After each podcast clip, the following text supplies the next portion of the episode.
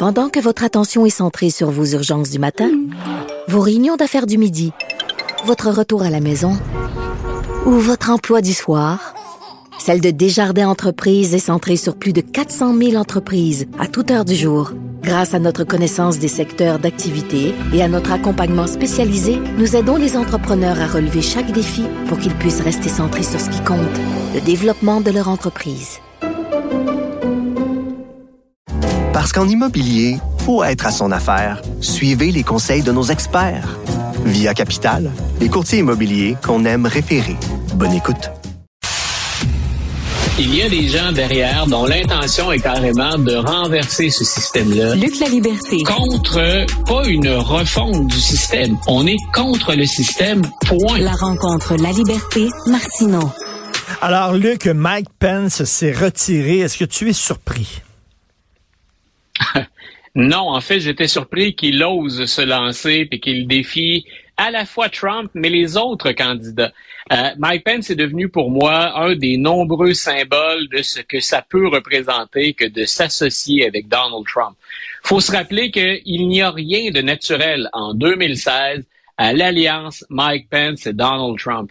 Et Mike Pence, quelque part, rend service au Parti conservateur il représente d'une quelconque façon ou d'une manière, euh, ou non, directe, carrément, il représente une caution auprès de la droite morale et religieuse. Mike Pence est un vrai conservateur au sens pré-Trump que pouvait prendre l'expression conservateur. Et, finalement, il a, euh, il a fait exactement ce qu'on attendait de lui. Il est demeuré discret, il est demeuré loyal et fidèle, fidèle même jusqu'au moment où il doit se cacher le 6 janvier 2021 parce que des partisans le poursuivent et qu'ils scandent Hang Mike Pence, pendons Mike Pence. Et finalement, Pence a, euh, a attendu même après ces événements-là pour prendre timidement et modestement ses distances de Donald Trump. Et finalement, ben, sa carrière politique aujourd'hui est terminée. Je le vois mal revenir à la Chambre des représentants au Sénat ou encore dans quatre ans ou dans huit ans, il vieillit, M. Pence, lui aussi. Donc, sa carrière politique était toute fin pratique terminée. Et lui, qui pouvait se présenter comme un vrai conservateur, ben, part maintenant en ayant été ni plus ni moins que trahi par celui qu'il s'est employé à défendre et à servir pendant quatre ans. Donc, faites un Rodolphe Giuliani de lui-même. Voilà, écoute, la liste commence à être longue et, euh, on, en a parlé aussi parce que ça, c'est un revers au plan politique. Donc, il quitte. C'est même d'une certaine façon bien qu'il quitte. Si on veut opposer quelqu'un à Donald Trump ou si on veut faire une véritable course, on avait déjà dit, toi et moi, il y a euh, un mois ou deux, il y a trop de candidats chez les républicains. Et là, le ménage commence à se faire, ça s'impose de lui-même parce que ça coûte cher, parce qu'on grimpe pas dans les sondages. Mike Pence, c'est un peu pour ça qu'il quitte. Mais la liste commence à être longue au plan politique, mais aussi au plan légal, judiciaire, de gens qui ont tout fait pour obtenir les faveurs de Donald Trump et qui constatent que ben, c'est une voie à sens unique. Il n'y a pas de retour d'ascenseur chez Donald Trump et euh, Trump ne va pas pleurer hein, ou ne va pas euh, se réconcilier avec Mike Pence. Il était maintenant sur son chemin, il le tasse tout simplement, sans aucune autre forme de respect, sans manière. Mais ces gens-là doivent se dire, mais pourquoi je me suis associé à un gars comme ça? Tous les signaux étaient sur le tableau de bord comme quoi que ce gars-là avait aucune fidélité, aucune loyauté, qu'il allait me jeter euh, sous les roues de l'autobus euh, au premier signe venu. Euh, ils doivent le regretter, ces gens-là, d'avoir serré la main du diable. Voilà, et je pense qu'ils découvrent à quel point finalement plusieurs d'entre eux, puis soyons francs, et c'est vrai dans toutes les formations politiques, quand on s'associe à quelqu'un, et c'est vrai chez les démocrates, c'était vrai de Biden avec Obama à l'époque, quand on s'associe à quelqu'un, c'est qu'on espère aussi en tirer quelque chose. Kamala Harris se met au service de Joe Biden parce qu'elle espère promouvoir sa carrière politique. On verra de ce côté-là aussi. Mais donc, quand Mike Pence fait ça ou qu'entre d'autres politiciens le font, c'est on ne sait pas combien de temps ça va durer le phénomène Trump. Et je pense que la, durabilité, la force de Donald Trump surprend même ceux qui se sont associés à lui. Donald Trump, peu importe ce qu'on va dire aujourd'hui sur la compétition au sein des républicains, il écrase cette compétition. Donc, en fait, Mike Pence a probablement présumé que ce serait peut-être hein, la, saveur du mois ou que Donald Trump, euh, le cumul de ce qu'on lui reproche, le cumul de choses qui, en démocratie, sont inacceptables, finirait par le plomber. Et là, ils se rendent compte que Donald Trump, un, n'a pas de frein, et c'est sa stratégie. Il y a pour Donald Trump pas de meilleure défensive que l'attaque. Donc, au, plan du hockey, euh, en termes de hockey, Donald Trump joue pas la trappe, c'est certain. Euh, mais en même temps, c'est durable. Euh, on le voit, là, écoute, il vient de se faire imposer encore en fin de semaine. On a renouvelé un baillon contre lui dans la cause du 6 janvier 2021. Et plus on lui impose des baillons, plus on dit ce que vous faites est inacceptable et devant la justice, c'est intolérable, plus il est fort également dans les sondages, puis auprès de ses partisans.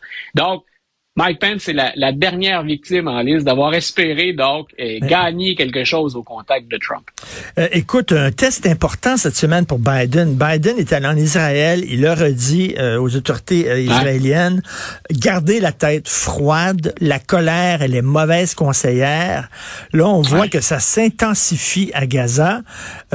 si peut-être cette semaine, peut-être que l'armée israélienne va faire une invasion terrestre. Si jamais ils font ça, écoute, c'est une claque en pleine face de Joe Biden. Ça veut dire que euh, ce gars-là n'a aucun poids euh, sur la scène internationale. Écoute, on, avait dit tous les deux parce que je m'étais, euh, je n'avais pas hésité à plonger dans ce dossier-là. Je disais, au plan de la rhétorique, au plan des mots, depuis le début de cette crise-là, Joe Biden m'impressionne énormément. Je l'ai trouvé même, et je n'hésite pas à le dire, je l'ai trouvé meilleur que Barack Obama dans des circonstances similaires. Entre l'empathie, entre les mots et les gestes concrets. Il a appuyé sur tous les bons boutons. Il y est allé de la bonne séquence. Mais comme tu viens de le dire, maintenant, reste à savoir, est-ce que c'est gagnant? Hmm. Et est-ce qu'on va l'écouter? Euh, d'un côté, Biden doit se réjouir qu'il euh, rencontre Khalid Ben Salman. Il va rencontrer finalement le, frère de Mohamed Ben Salman. Il travaille encore. Le contact est établi avec l'Arabie Saoudite. C'est pas facile de travailler avec les Saoudiens, mais grosso modo, on veut éviter que ce conflit-là ne quitte la zone et qu'il ne dégénère. Donc, on sait combien il y a de joueurs impliqués là-dedans, puis c'est un échiquier, c'est bien difficile de prévoir les effets de chacune des pièces qu'on déplace sur l'échiquier. Euh, donc, d'un côté, il peut se dire, ben oui, j'ai euh, j'ai l'Arabie Saoudite, en tout cas, qui est prête à communiquer, pour lesquels les canaux sont encore ouverts, mais il vient de réitérer sa demande à Israël. Il dit, vous avez le droit de réagir, vous avez le droit hein, de contre-attaquer après avoir été attaqué par la Hamas, mais ne touchez pas aux civils.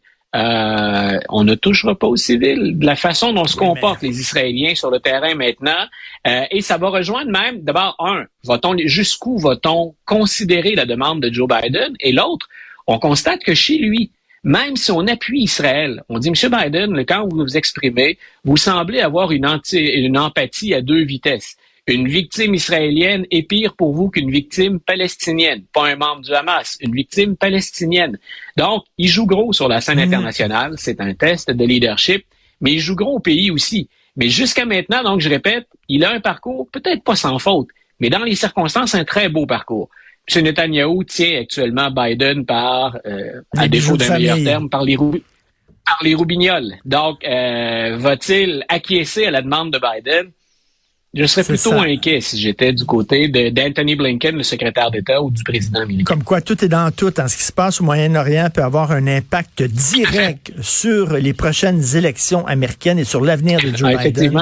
Merci beaucoup, Luc La Liberté. À demain. Bonne journée.